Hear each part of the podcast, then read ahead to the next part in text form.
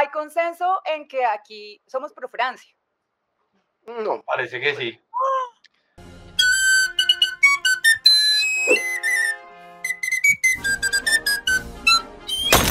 Buenas tardes, hola a todas, a todos, a todos. Hola por acá, Ana, Andrés, Alfredo, de vuelta. Hola. Hola, pecuecas. Bueno, yo quería, yo quería arrancar hoy con una, una pregunta, porque ante todo transparencia, y acá le respondemos a nuestra audiencia que cada día crece más. Ana, llegó una pregunta para ti en los comentarios de nuestro último video, que fue bastante comentado. Eh, no sé si podemos ponerla, Juan Felipe, para leerla en vivo.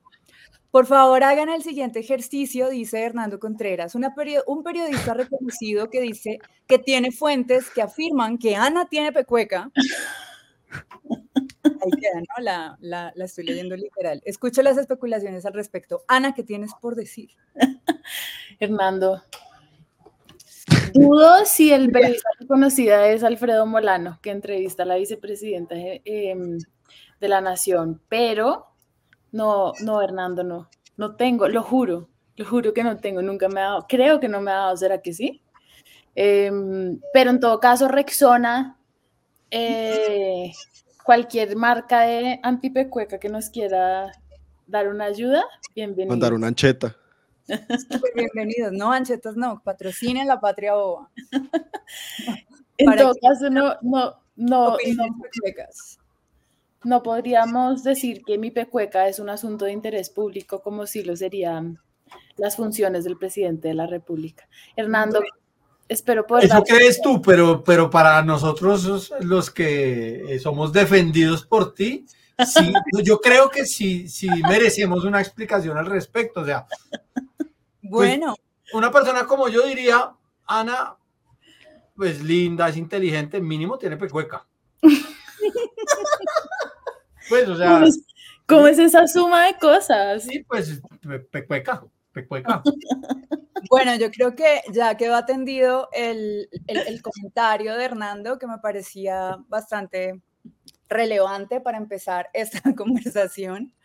Eh, y por ahí ya se nos adelantaron, hoy vamos a hablar de un tema que, que tiene muchas aristas. Vamos a hablar de Francia Márquez, vamos a, a mí me gustaría muchísimo que, que viéramos todo lo que está pasando y el momento en el que está pasando, el momento político en el que está pasando, eh, y, están, y están ocurriendo estas conversaciones en torno a la figura de Francia Márquez. Francia, desde que fue eh, nombrada vicepresidenta, pues desde que ganaron Petro y Francia, incluso desde antes, desde que Francia eh, tuvo esta participación tan importante en la consulta de la izquierda, eh, y se ganó este lugar o se ganó este espacio como candidata a la vicepresidencia primero con un capital político propio. Y bueno, y a partir de ahí todo lo que ha venido pasando, creo que han puesto a Francia en un lugar de escrutinio público, eh, pues también sin precedentes, ¿no? Si hemos ya hablado del escrutinio que se le hace a este gobierno, al primer gobierno de izquierda, a Petro, pues quiero decir que la figura de Francia Márquez es doblemente, triplemente escrutada eh, y cuestionada, porque además de llegar a ocupar un cargo público eh, como una mujer de izquierda, es una mujer negra de izquierda, es una mujer negra que no viene de una clase política ni de una clase social alta, es una mujer eh, que rompe con todos los con, todas las normas de, lo que, de las personas que deberían ocupar el, poder, ¿no? Entonces, desde ahí yo creo que hemos visto cómo las olas de racismo, las olas de misoginia eh, se levantan contra ella. Entonces, queremos hablar de esto, queremos hablar de eh, todo lo que rodea a Francia y queremos aprovechar que regresó Alfredo Molano Jimeno a honrarnos con su presencia en, e, en este podcast después de un par de semanas de abandono total para hablar de la entrevista que le hizo Alfredo a Francia y fue publicada en cambio la semana pasada, si no estoy mal, y detonó nuevamente conversaciones polémicas en torno al papel y a la figura de Francia Márquez. Entonces, pues nada, vamos a aprovechar que estamos aquí con, con el responsable de la entrevista y yo quería comenzar preguntando por el título de la entrevista, porque si algo, yo quiero dejar mi, mi opinión para el final, pero si algo he visto es que ha generado opiniones muy encontradas de lado y lado. He encontrado opiniones de personas antigobierno, de oposición, de personas de derecha, que entrecomillan e incluso llegan a sacar de contexto algunas respuestas de Francia y para irse de nuevo contra, contra el gobierno, para minar la, legitimidad de pronto en este momento, pero también he visto comentarios y opiniones como las del senador Iván Cepeda, que eh, pues celebran la autocrítica que hace Francia en, en, la entrevista y de muchas otras personas de izquierda también. Entonces, no hay como una, una, un bando claro de quién cogió, de a quién le encantó la entrevista y quién la odió. Yo creo que están estas opiniones encontradas, pero sí creo que el titular tiene mucho que ver con por dónde se fueron algunas de las críticas. ¿Qué tienes por decir, Alfredo Melano? Muchas gracias, Cita, por invitarme a tu programa. Bienvenido. a la querida audiencia, Andrés. Eh, eh, es un espacio, una gran oportunidad para mí poder explicarles. No se haga. Bueno, uy, vi una mona por allá correr. Eh, yo creo que el, el titular fue un buen acuerdo y no un mal debate. Yo tenía una... Eh, Digamos el titular para quienes no hayan leído la entrevista. el titular fue, esta entrevista me va a meter en problemas.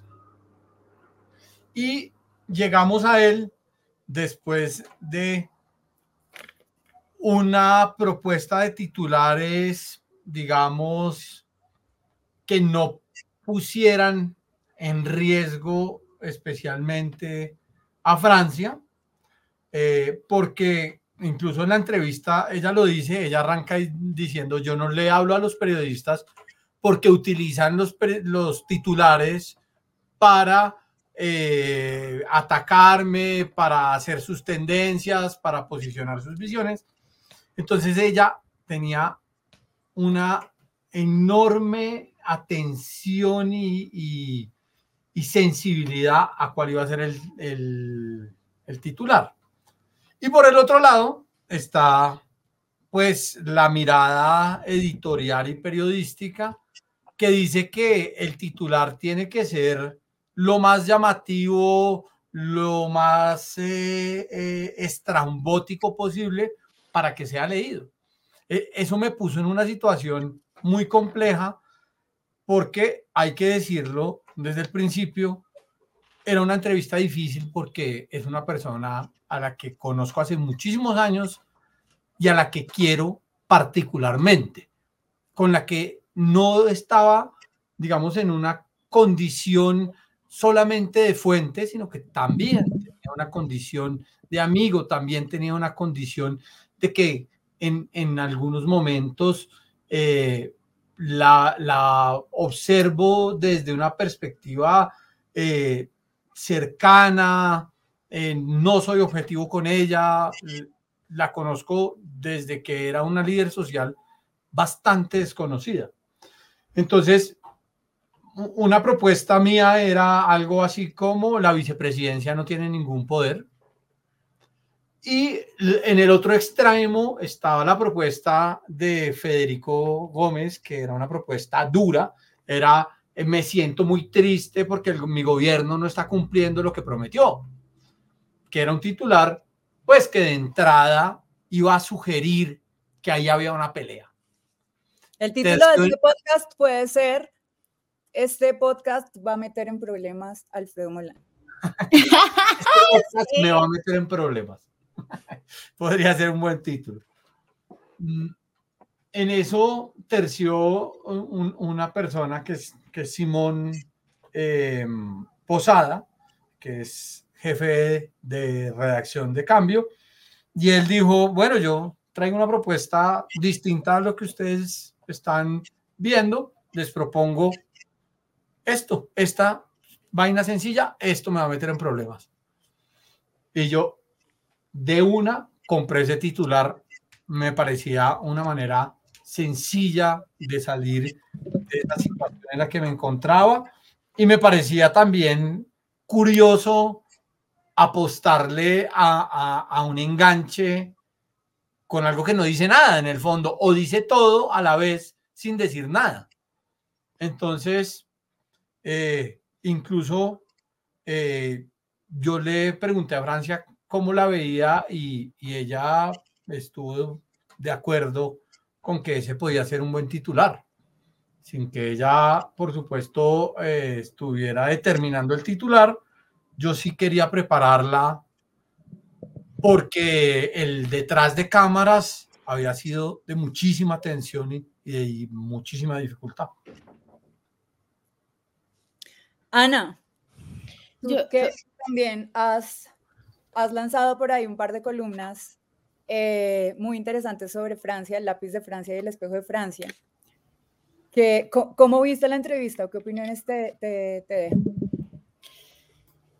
eh, yo quería dar mi opinión y antes de eso quería preguntarle a Molano una cosa sobre esos acuerdos que hacen los periodistas con las fuentes y las personas que entrevistan. Por ejemplo, Molano habla de que concertaron un poco el titular con Francia.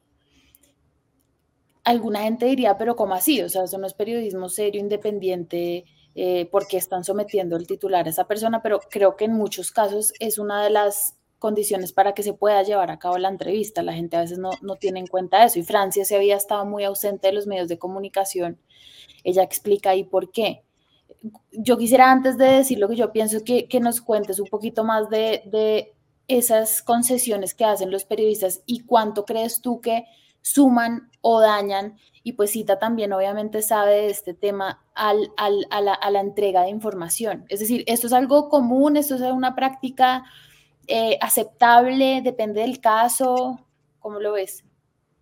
Bueno, lo primero es que, digamos, el título no fue concertado, fue, yo quería contarle antes de que supiera, de que, de que fuera publicado cuál iba a ser el titular, porque conociendo a Francia como la conozco, sé que eh, esto sin ninguna explicación le podría causar molestia, que ella me estaba abriendo un espacio de confianza, ella definitivamente no se siente tranquila eh, con los periodistas, no se siente tranquila en interrogatorios.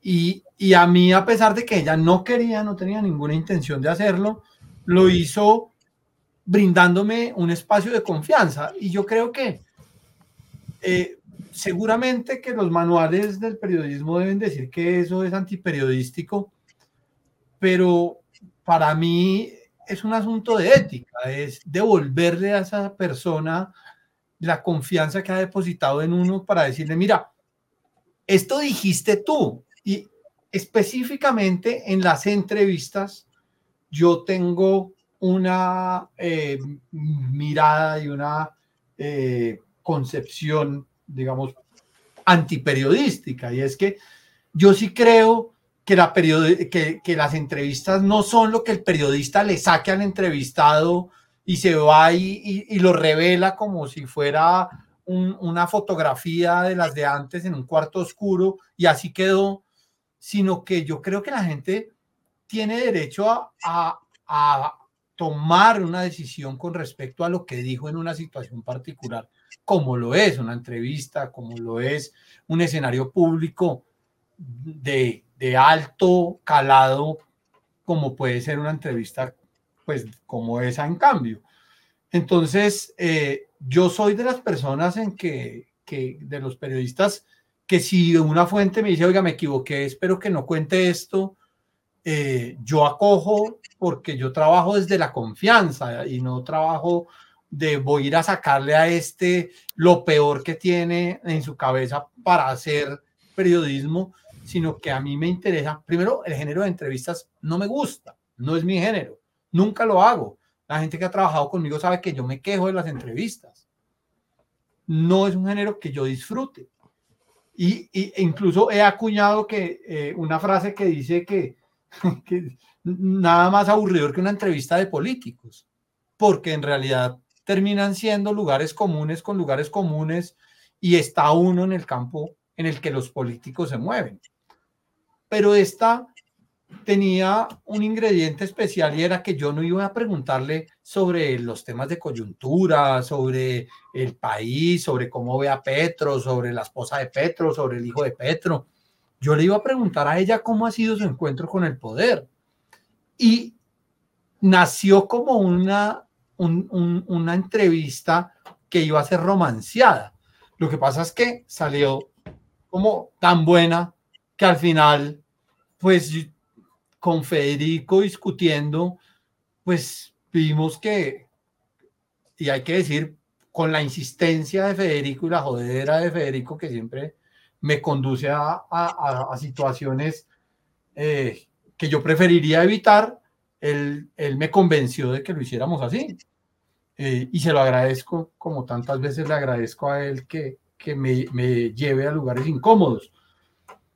Entonces, yo sí creo que las entrevistas, para devolverme un poco a la pregunta, eh, el propietario no es el periodista, el propietario es el entrevistado. Y, yo soy de los periodistas que respetan el derecho que tienen sobre su palabra y sobre lo que afirman. Y yo creo también, ah, para meter ahí la cucharada, que muchas de esas reglas del periodismo tradicional merecen ser revisadas y revaluadas y, esta particularmente que tiene que ver con no una concertación, sino como con un, con un cuidado de la relación con la fuente, eh, pues merece la pena ser tenida en cuenta y ser puesta por encima de, de, de esas ideas del periodismo tradicional. Gracias, Cita María. Vuelve a mi programa. Ahora volviendo a la pregunta de Ana. Ana, bienvenida a mi programa. Eh, lista de programa, me fascina su programa. Volviendo a la pregunta, eh, la figura de Francia, la, la, figura de Francia ha generado tantas especulaciones, tú has escrito varias columnas sobre ella precisamente por lo extraordinaria que es. ¿Cuál es tu lectura de este momento de Francia o de, esta, o de, estas, de estas revelaciones, que no son revelaciones explosivas, que son bastante... Eh, creo yo, tranquilas y, e íntimas eh, de Francia. ¿Cómo, ¿Cómo, la ves ahora? Y cómo ves la mm. entrevista también. Me, me, siento un poco igual que Molano, yo no conozco a Francia, eh, pero sí siento que tengo como una tal vez debilidad personal por su figura, por su historia. Eh, porque pues la historia de Francia es una cosa, pues ni el mejor guionista se hubiera podido planear lo que ha hecho esa mujer en su vida, en este país, porque es que ella fue empleada del servicio doméstico y hoy en día es vicepresidencia de la República, es, es, una cosa que no, y es una mujer negra, es decir, no hemos podido comprender el símbolo de lo que ella es, entonces me cuesta como verla más tratar de entrar en ella en un diálogo más antagonístico de una mujer poderosa, porque sí siento que em, pues realmente es una disruptora del sistema, más allá, más allá de uno empezar a pensar que sí, sí tiene o no poder. Yo me puse eh, a ver los comentarios que suscitó la entrevista, más que todo los, los trinos eh, de la revista Cambio a la entrevista que hizo Molano y quería que nuestro fabuloso equipo de producción lo, los, los proyecte porque esto es lo que a mí no me permite tener una conversación sobre, por ejemplo, más, más útil o más trascendente sobre el Ministerio de la Igualdad, sobre las políticas de Francia, sobre los encuentros que ella adelanta, sobre el viaje a África, un montón de cosas que uno podría decir, bueno, critiquemos estas acciones de un político o de una política, porque sí siento que la discusión pública todavía está muy en este lugar y, y los que no están abiertamente en este lugar provienen un poco de este lugar. Eh, entonces, no sé, Juan, si puedes poner ahí los, los comentarios. Entonces, bueno, eh, uno que se ve mucho es que ya vende chontaduros, ¿no? Eh, que es una forma que usan en el Valle del Cauca para insultos, pues para un, epíteto racial para señalar a la gente que es negra y obviamente infantilizarlos o menospreciarlos o, discriminarlos. Eh, se habla también mucho entonces de que ella, en la forma como habla Francia, por muchas razones, ella habla o ha dicho helicóptero, que es pues una forma como de denigrar de su acento. Em, y pues todo el tiempo le recuerdan, ¿no? Que ella ha montado en helicóptero. Eh, por supuesto, los que ya más se dirigen a ella como pues un simio, que ya ha sido además sancionado, lo hablamos también aquí en Patria penalmente, eh, la come bananas, que más vemos por ahí? Esta gente espantosa. Que Lastra está vieja, lo único que ha hecho como vicepresidenta es desangrar el presupuesto nacional con sus viajes en helicóptero y soy petrista. Bueno, y también qué pena un racista. Eh, la negra sí que vive sabroso, dice Orlando Garnica. Eh, creo que hay uno más. ¿No? ¿Eso fue todo, Juan? Bueno. Fue suficiente. Bueno, fue suficiente. Me, encanta la, foto de Orlando Garnica. Como, como, como, como esos pueden encontrar un montón y, y, por supuesto no quiero acudir al argumento de que todo lo que pasa por Francia cualquier crítica que se le haga a Francia es racista, pero yo sí creo que eh, estamos incapaces de aceptar la discusión pública de que gran parte de la mirada de los medios de comunicación, de la opinión pública, de los líderes de opinión, sí pasa por los filtros de que no la soportan a ella, el lugar que ella ocupa, lo que ella representa, lo que ella es, cómo habla, cómo se viste y cómo se ve.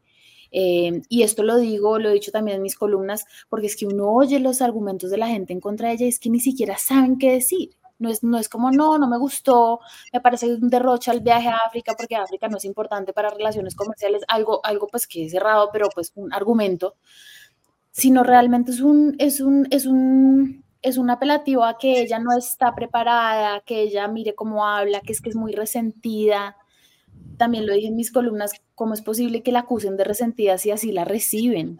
Claro que resentida y claro que tiene derecho a estar resentida. Tiene derecho a estar resentida contra Petro, contra la izquierda, contra la vida entera. Es decir, por, porque habría que exigírsele otra, otra reacción emocional a esas durezas que ella ha enfrentado. Entonces, me parece que, es desagradable cada vez que Francia ocupa la opinión pública y uno muy rápidamente se da cuenta, tanto en redes sociales como la gente que lo comenta en escenarios sociales, profesionales, que vienen con este tema como, ay, qué mamera esa vieja, y ahora entonces, ahora se está quejando de Petro, ahora es que Petro no le dio pista, como que siempre es el lugar de usted no merece y su voz no importa. Em, entonces, me parece importante lo que hizo Molano de entrevistarla, me parece que además honesto que venga y nos cuente un poco también una concertación de esa prevención que tenía ella de hablar con medios de comunicación. Me parece honesto y valiente lo que hizo Francia, decir la verdad. Eh, y del lugar que está ocupando ahorita en el, en el, gobierno y de que se siente sola, em, y también de su propia trayectoria como activista y defensora de derechos humanos y a dónde cree que el gobierno ha llevado eso pero, pero siempre que, que ella, digamos, hace algo de una aparición pública, surge realmente, o sea, brota el racismo em, naturalizado, sistematizado, encubierto y muchas veces, que eso también es difícil, inconsciente de la gente. No es que no sé, no sé por qué me desespera, pero me desespera. Eso se llama racismo, porque no te la soportas, porque no te gusta el acento, porque no te gusta cómo se ve. Entonces, Em, eso pienso yo de, de, la entrevista, me pareció una muy buena entrevista a pesar de que se queja el señor Alfredo Molano, que no es, no es poco usual en él, no creo que se queje solo de las entrevistas, eh, pero me parece que es una buena entrevista eh, y pues de, un lado de un periodista que sí tiene confianza con ella y eso se nota, tal vez en otros medios de comunicación hubiera sido más antagonista, eh, pero creo que no hacía falta, no me quedaron dudas frente a lo que se estaba hablando. Eh, tal vez el Ministerio de la Igualdad sí amerita un poco más de discusión, pero creo que no era eso tampoco el, el objeto de la entrevista. Entonces, eso pensé yo. Yo creo que sí, sí tiene, claro, tiene todo que ver eh, el, el, juicio que se le hace a Francia también con, con esa frustración, ¿no? O no sé qué piensan ustedes, porque de lo que habla la entrevista, más que, que Petro no le dé pista, creo yo, díganme ustedes si lo interpretan igual, es pues de una frustración, de ese encuentro con el poder que es, es, es, es, lo que está pasando y que es algo que yo no creo que sea exclusivo de Francia, eh, porque también sobre Francia pesan unas expectativas muy altas por la figura que es, por lo que representa, pero también porque hay mucha gente del otro lado que le exige que demuestre que ella merece estar ahí y que se lo exige desproporcionadamente con, si, lo comparamos con las exigencias que se le hacen a, a, otras mujeres blancas de clase alta que han ocupado incluso este mismo lugar. Entonces yo sí creo que hay, hay un desbalance entre lo que se espera de, de, ella, lo que se espera que haga una vicepresidenta, porque seamos, pues seamos honestas y honestos, qué posibilidades hay en este, en este cargo, ¿no? Y, ahí entra entonces la figura de el eh, Ministerio de Igualdad, que creo que vale la pena que lo conversemos también. Sé que Andrés Caro quiere opinar de, de esto, pero yo sí siento que ahí, ahí atraviesan todas estas realidades, atraviesa el racismo, atraviesa el exigirle a Francia que demuestre que merece ocupar el poder como nunca antes, nunca antes se le ha exigido a otra persona, ni a otra mujer, ni a otra vicepresidenta que lo haga.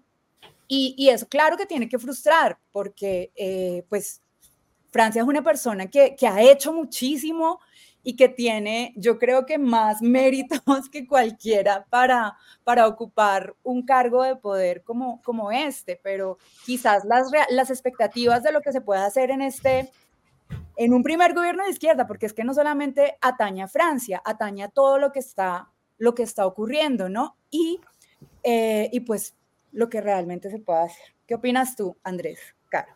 No, pues yo, yo primero quería, eh, a mí me gustó la entrevista y además creo que no era una entrevista.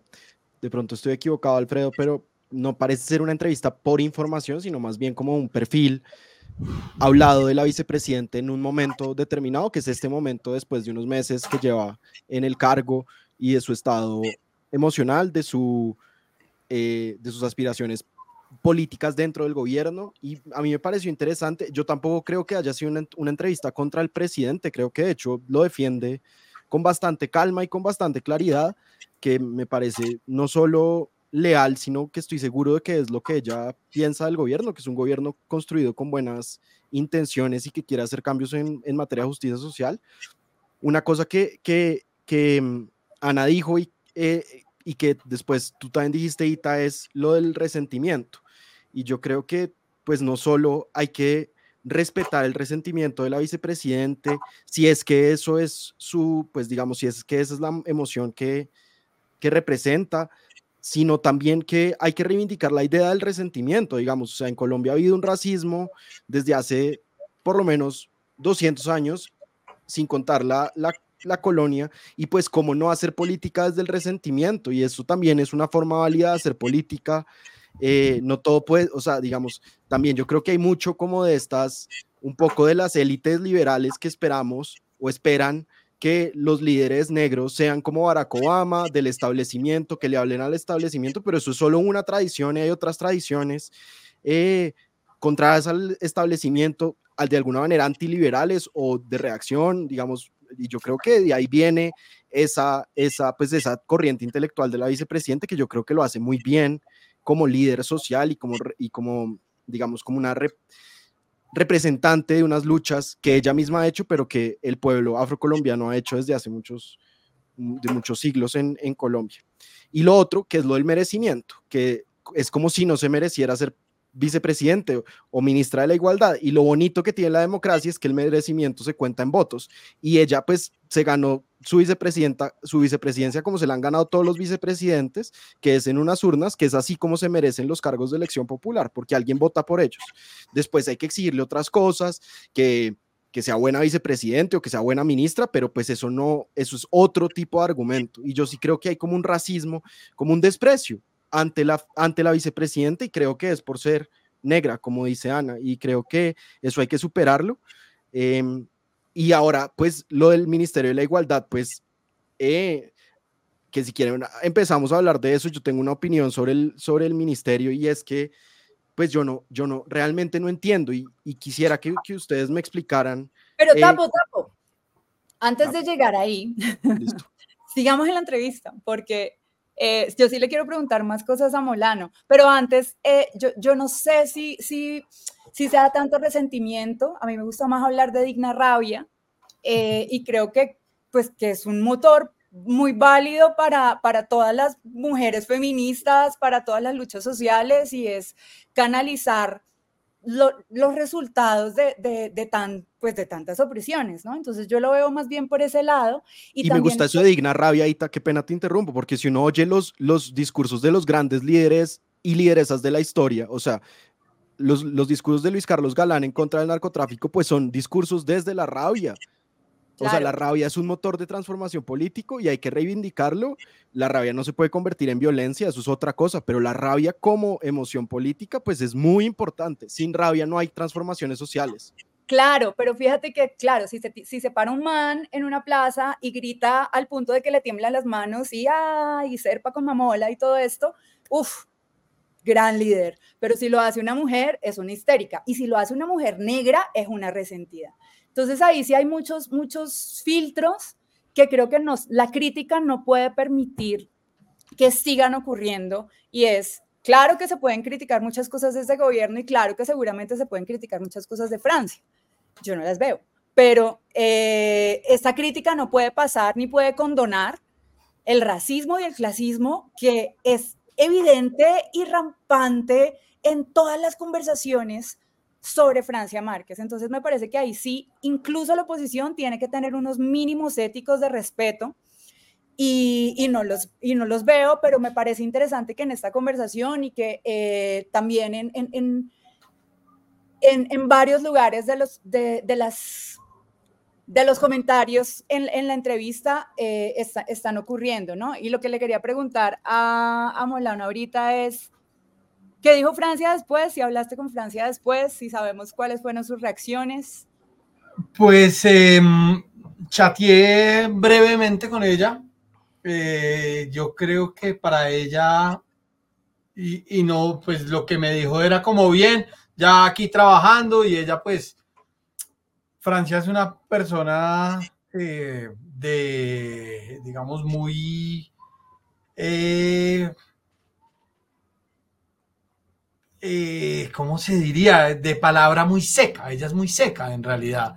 Entonces, bueno, que ella no estuviera sufriendo su entrevista, para mí fue un descanso, porque eh, yo creo que ella sí jugó a riesgo de ser recibida como una traidora, eh, de, de, de haberse convertido en eh, la persona que le daba la puñalada final a su gobierno.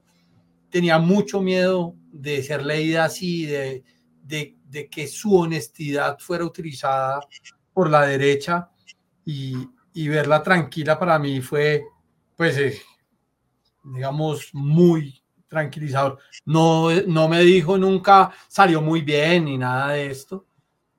No lo haría, creo que, que ella en, esas cosas no se fija, pero su entorno, la gente que trabaja con ella, la gente que es amiga de ella, se sintió como, como liberada, como si haber dicho lo que dijo Francia hubiera permitido que ellos legalizaron su sentimiento, legalizaron su frustración, eh, una persona de otro ministerio en estos días me decía como, me siento tan reivindicado por las palabras de Francia, pero era incapaz de aceptar que lo sentía y que lo pensaba porque tenía miedo de, de ser visto como un traidor.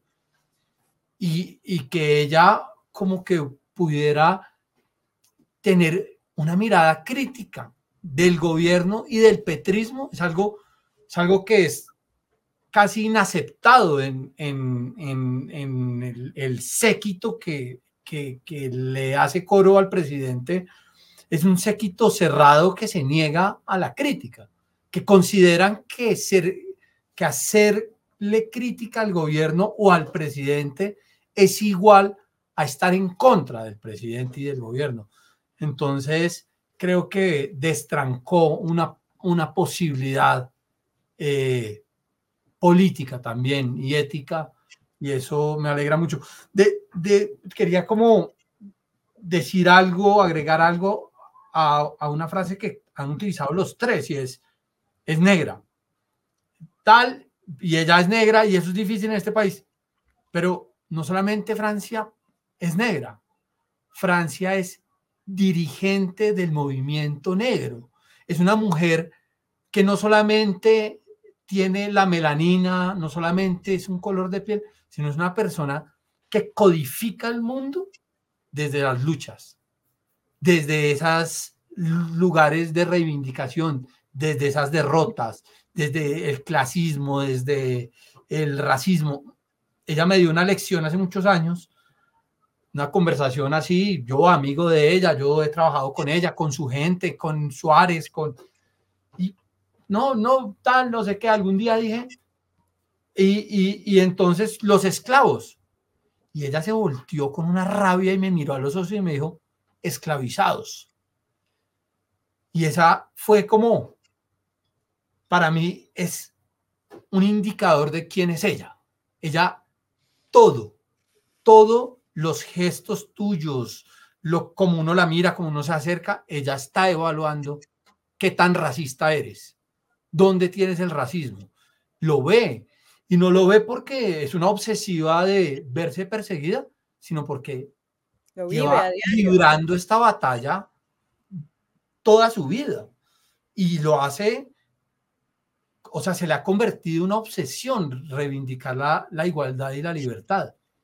Y eso es, digamos, hace parte de por qué ella no puede dejar de pararse frente al mundo a decirles, hay racismo en la manera como me miran. Hay, una crítica, y termino con esto, hay una crítica muy común que se le hace a ella y es como, no está preparada. Y no está preparada porque es que ella no tiene las capacidades. En el fondo, también encierra la incapacidad de entender que su preparación es el producto de la desigualdad de este país que ella no es el negro de Harvard, usted lo dijo Andrés. Ella no es eh, el, el, Murillo que se, se, se supo eh, educar en el establecimiento, en las formas, en los protocolos.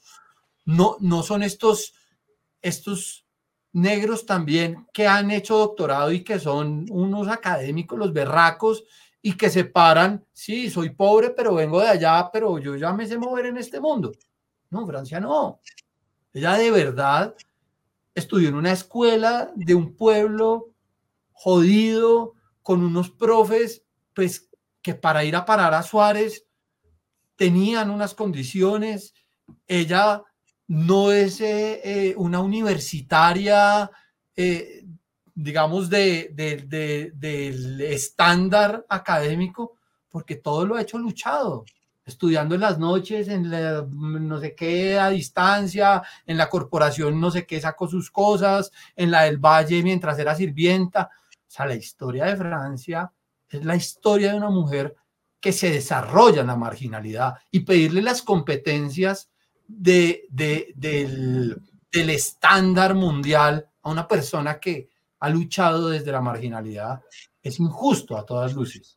Entonces, quería como sumarle a lo que ella representa esos dos elementos.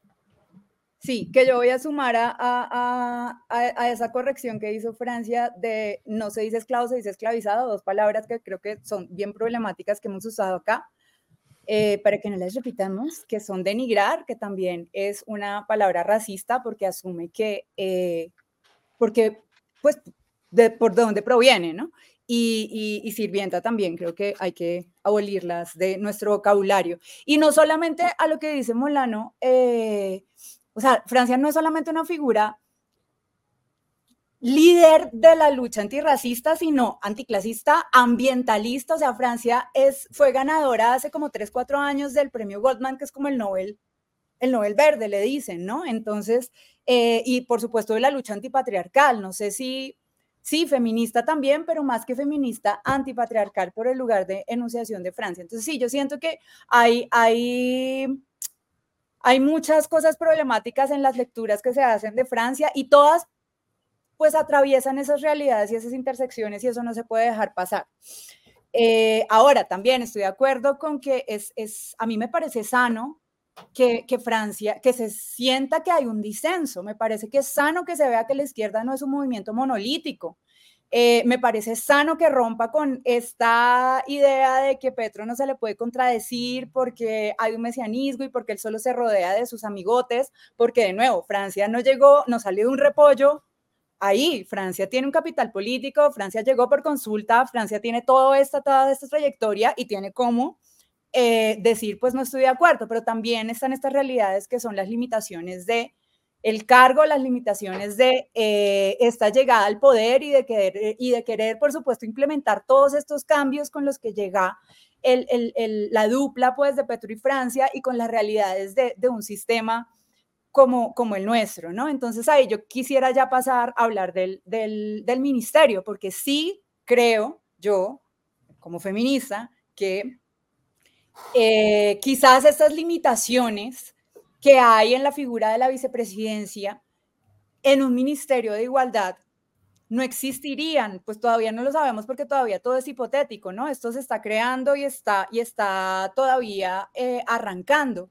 pero yo sí siento que en el, en el lugar, y, y aquí hay también un disenso grande al, interior de los feminismos, y si está bueno que, que, Francia sea la ministra de Igualdad, si no, si esto la va a quemar porque no hay suficiente presupuesto todavía para el ministerio, pero yo sí creo que ahí pueden pasar cosas más interesantes y que, el papel y los liderazgos y el conocimiento y la fuerza de Francia va a tener muchísimo más, eh, más, más campo de acción. No digo que impacto, porque a mí me parece que es la sola presencia de Francia como vicepresidenta, es que es un tema de conversación mundial, es una referenta mundial. Eh, para, yo puedo entender su frustración, claro, pero también hay que ver hacia afuera todo lo que está generando Francia y todas estas conversaciones donde nos cuestionamos el racismo y donde revisamos el lenguaje y todo lo, lo normalizado que tenemos, es un logro de Francia Márquez. Y, y, eso también tiene un impacto en, en, en, la conversación pública y en la sociedad, y cómo ella confronta a Marbel y cómo ella confronta a esta señora que eh, le hace insultos racistas también. Todo esto, quizás más allá de pronto de lo, de lo, de lo burocrático, es un logro de Francia Márquez y de la llegada de Francia Márquez al poder. Entonces, bueno, perdón que la moderadora se desmoderó. Ministerio de Igualdad. Adelante, Andrés Caro. yo, yo tengo dos observaciones sobre el Ministerio de la Igualdad. Ya creo que nos toca como acelerar, pero entonces voy a decir mis críticas en, un solo, en una sola intervención y después me gustaría que ustedes me dijeran si estoy equivocado y por qué estoy equivocado. La primera es sobre la utilidad del ministerio. Con esto no quiero decir que en Colombia no hay un problema de igualdad. O sea, claro que en Colombia hay un problema de desigualdad. En Colombia es un país desigual, uno de los países más desiguales del mundo en términos económicos, de acceso a oportunidades, de racismo, etcétera, etcétera. Pero la pregunta es si el ministerio es el mecanismo correcto para superar esas desigualdades que son en la, por lo general desigualdades materiales. Y ahí yo tengo dudas. Eh, en la entrevista que Francia le dio a Alfredo, que la vicepresidenta le dio a Alfredo, dice, el ministerio tiene tareas específicas con 14 poblaciones y debe trabajar por la igualdad territorial, por ejemplo, resolviendo el problema del agua potable. Tengo la esperanza puesta en que desde esta institución pueda hacer acciones concretas por los territorios. En el norte del Cauca vamos a montar un centro de transformación industrial de residuos sólidos orgánicos que le genere oportunidades económicas a la juventud. Con esto no quiero decir que Francia limite el, al, Ministerio de la Igualdad a esto, pero el ejemplo que da es diciente. Y es, un, y es un ejemplo de transformaciones en materia de agua, de infraestructura, que lo pueden hacer otros ministerios, otros viceministerios. Hay un viceministerio en vivienda de agua potable que pues sería su trabajo hacer es, es, ese tipo de obras. Entonces no sé muy bien el ministerio cómo va a funcionar porque no es el Ministerio de Obras Públicas ni de Infraestructura, entonces no va a poder hacer la ejecución de esas obras. Entonces de alguna manera coordinar acciones por la igualdad,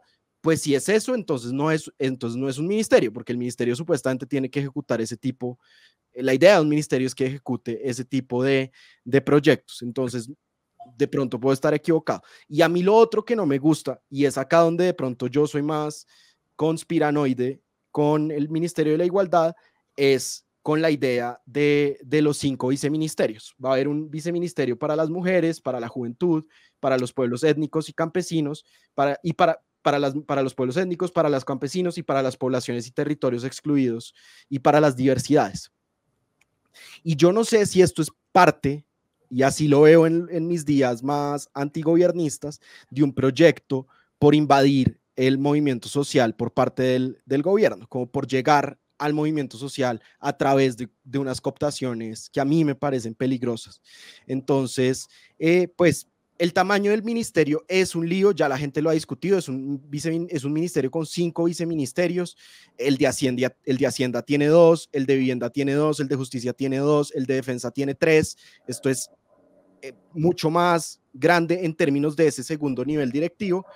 Y yo no sé qué busca hacer de pronto puedo estar equivocado, de pronto en dos años los índices de desigualdad en Colombia van a haber mejorado muchísimo, se va a haber reducido mucho. Yo lo dudo mucho, pero pues esas son mis objeciones al viceministerio, que son más, digamos, teóricas que en la práctica. Eh, yo creo que la vicepresidenta, o sea, creo que el, el, ministerio no debería existir, pero de existir, creo que alguien como la vicepresidenta está en plena capacidad y tiene pues más experiencia que muchas otras personas para ser la ministra de la Igualdad. No es ahí donde yo estoy criticando. Muy tibio de tu parte todo, oye.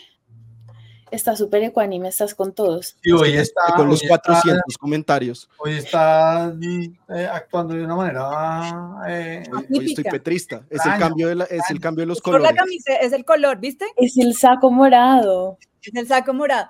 Oigan, Uy, yo eh, soy la que se modere. Hay consenso, hay consenso en que aquí somos pro Francia. No, Parece que sí. Yo o sí. sea, o sea, pro Francia como, o sea, como líder social, como política, pues claro que me parece buenísima. Súper chévere que exista, que tenga un rol importante, me parece que es un súper ejemplo para todos, eh, muy valiente, lo que, pero pues a mí no me gusta el gobierno del presidente y pues no me gusta el, o sea, no, no es como que yo diga. Pues no, digo, no me gusta su equipo. Eh, ella me parece como individualmente muy chévere, como me parece muy chévere, por ejemplo, la ministra de Vivienda, la, la- la Catalina Velasco, pero, pero pues tampoco es que yo sea pro Francia acá. Yo sí. Eh, yo creo que, y, y quiero como tratar de explicarle cosas que yo no entendía y que entendí después de hablar con Francia largamente sobre el ministerio, y es el propósito de este ministerio va a ser el de propender por la igualdad territorial. Entonces, no es la igualdad en el éter, sino es que las acciones lo que busquen es eh, la igualdad territorial y la, un poco la descentralización eh, político-administrativa. Entonces, ese es, ese es el enfoque y tendrá que ha- hacer un ejercicio de armonización con la estructura del Estado que ya existe.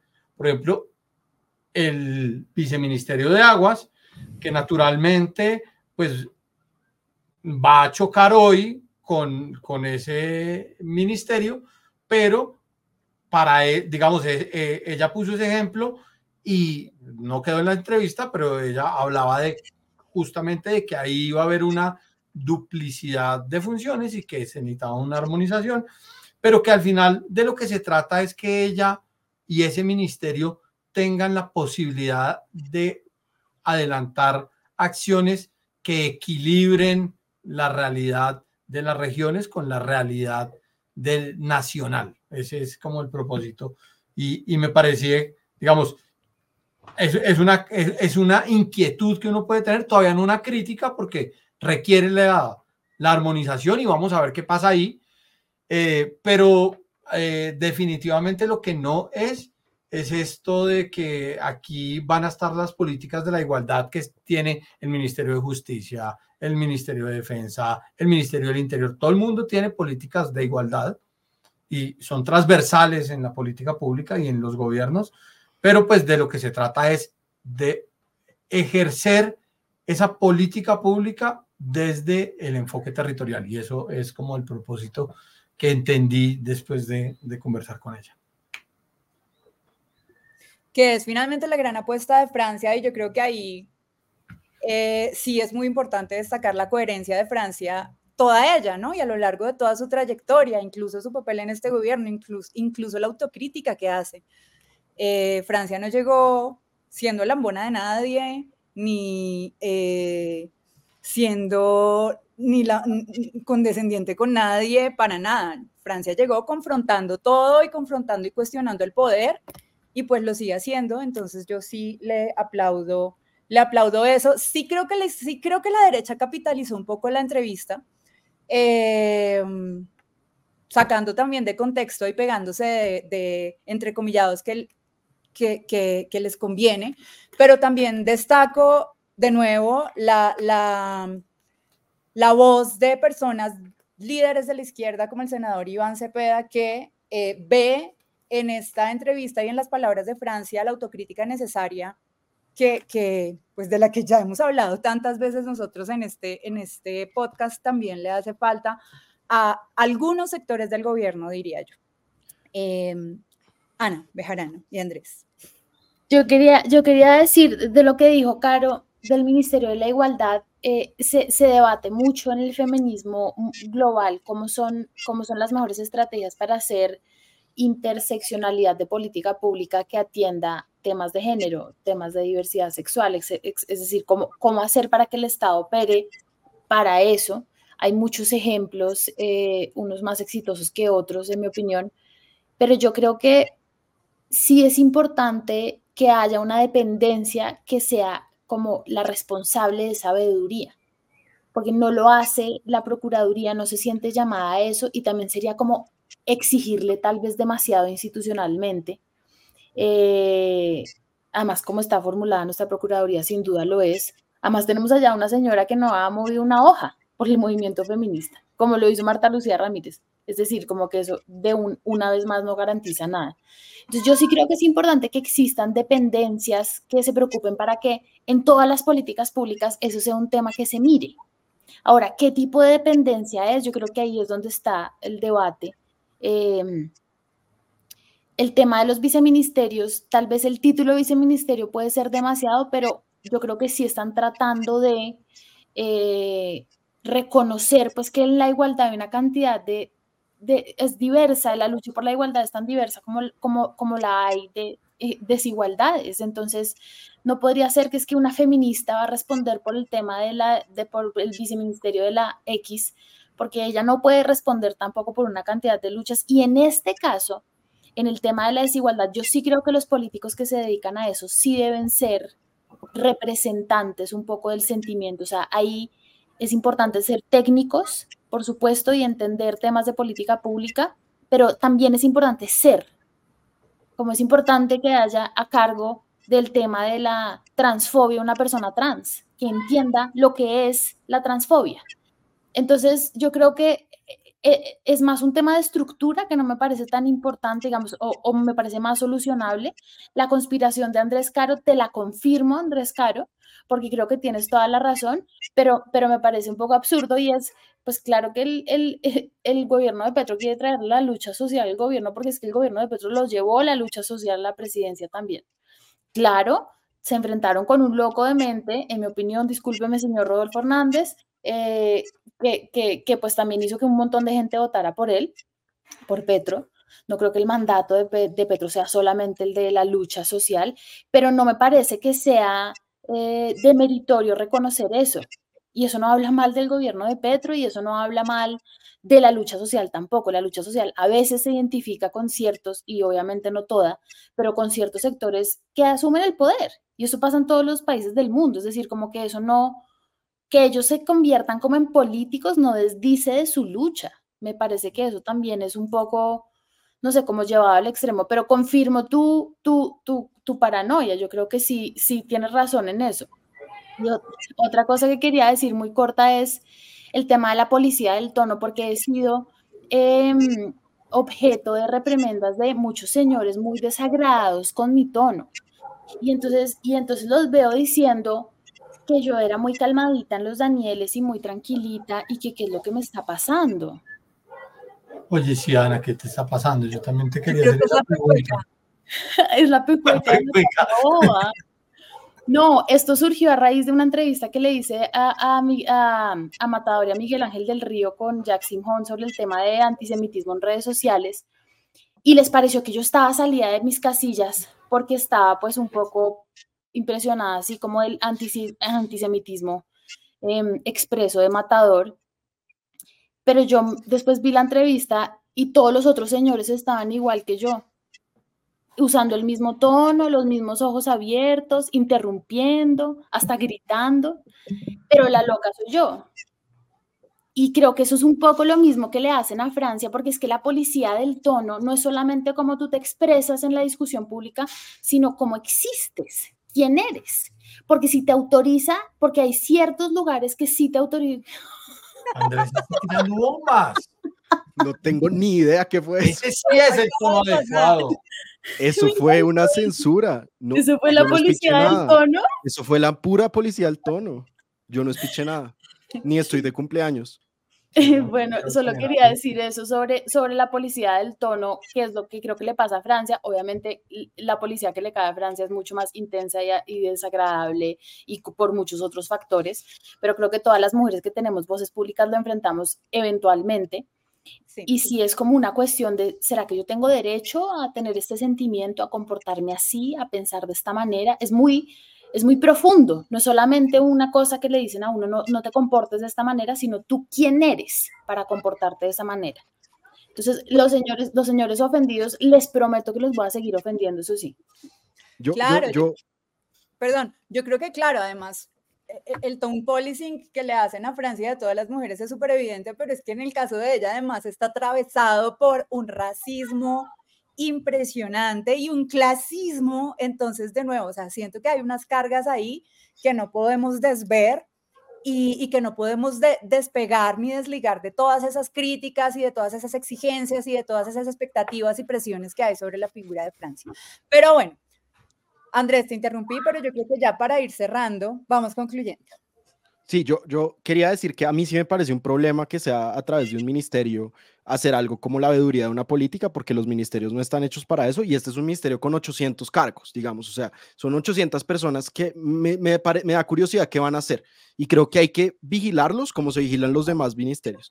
Y otra cosa, y con relación con lo que a lo que ustedes estaban diciendo, pues es que creo, así como la vicepresidente no llegó a donde está siendo condescendiente, ni lambona, ni nada, pues también el rol de veeduría a ella y a lo que haga, pues tiene que ser igual y, y, tenem- y tenemos que vigilarla. Eso lo dice Ana en una columna buenísima que les recomiendo que se llama El Espejo de Francia, que dice, pues sí, obviamente, o sea, si la vicepresidenta se mueve en helicóptero, pues eso es un rasero que tienen todos los funcionarios públicos. Hay unos que por seguridad se tienen que mover por helicóptero y criticarla, pues es una crítica muy, muy tonta, me parece a mí, por eso.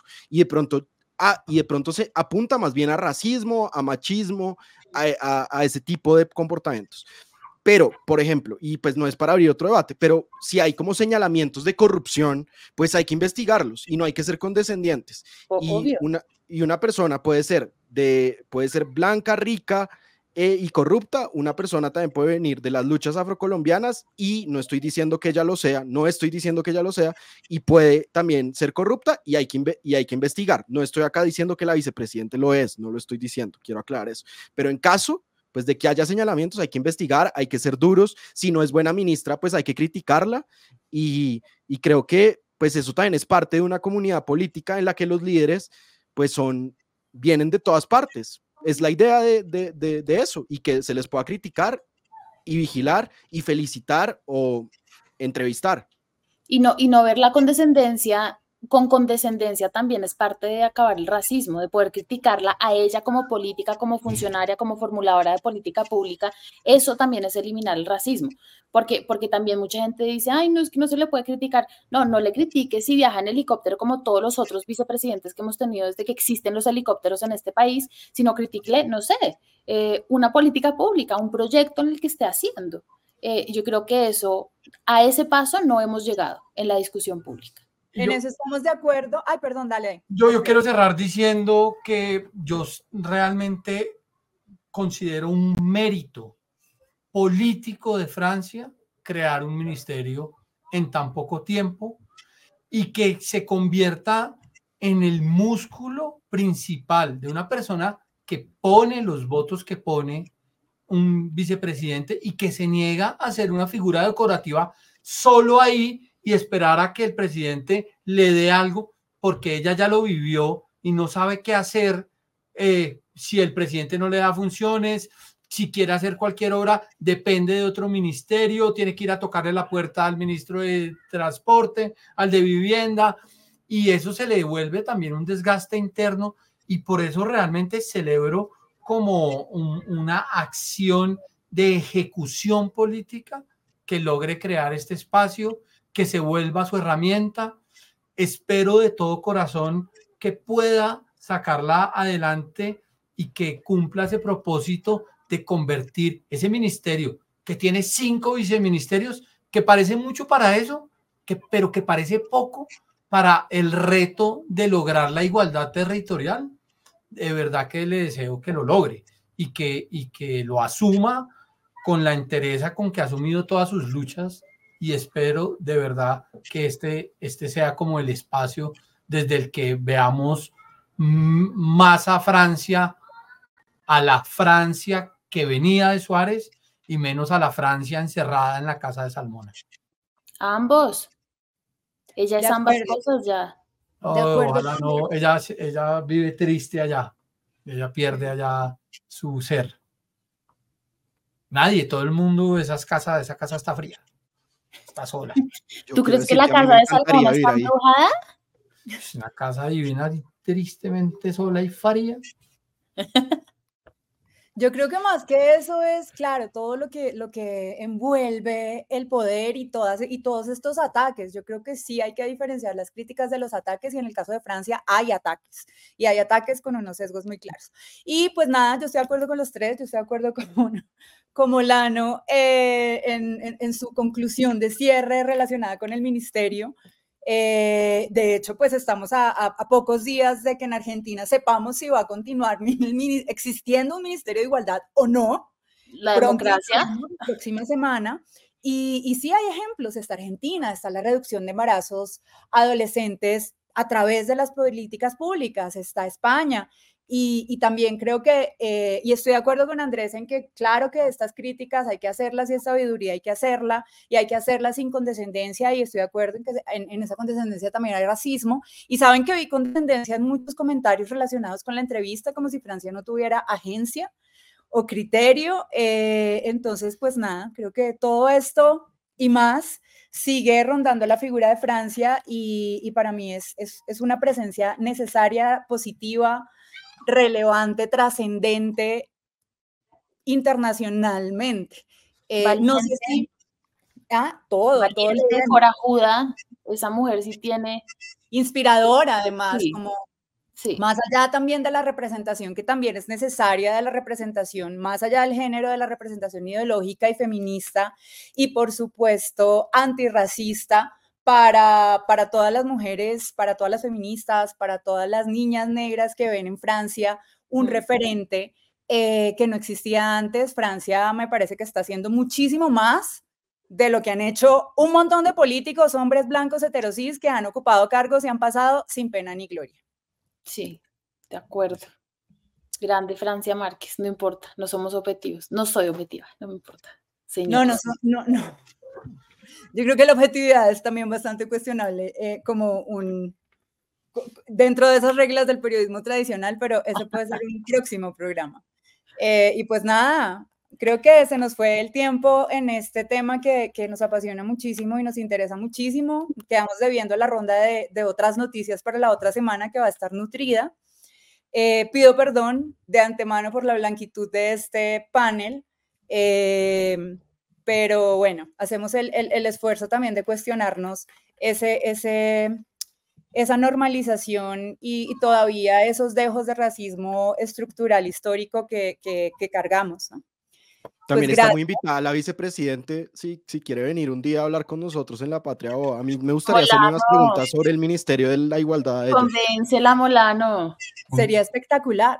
Voy a tratar. No, no será fácil. Sería maravilloso. Francia, ven a la patria boba, no vayas a los Sería medios de lindo, comunicación, sería Ven lindo. aquí. Ya está en la patria boba. Que venga aquí igual. Gracias. Bueno, Gracias a todos, gracias a todas por, por ver nuestro podcast, por escucharnos. Oigan, acuérdense que también estamos en Spotify, en las plataformas de podcast y que por ahí también nos pueden comentar. Hay muchos comentarios en YouTube, eh, pero bueno, ahí también estaremos dando hora. Y es muy valioso para nosotros sus comentarios. Miren, son insumos fundamentales para este programa. No dejen de hacerlos. O sea, me parece que hay que pasarle a Presunto para que hagan un, un, un análisis de la crítica de medios que estamos recibiendo con, con el tema de la pecueca de Ana Bejarano. Lo- Marica, voy a poner una queja en presuntos, ¿verdad? por favor, yo creo que es un tema que ellos deberían abordar.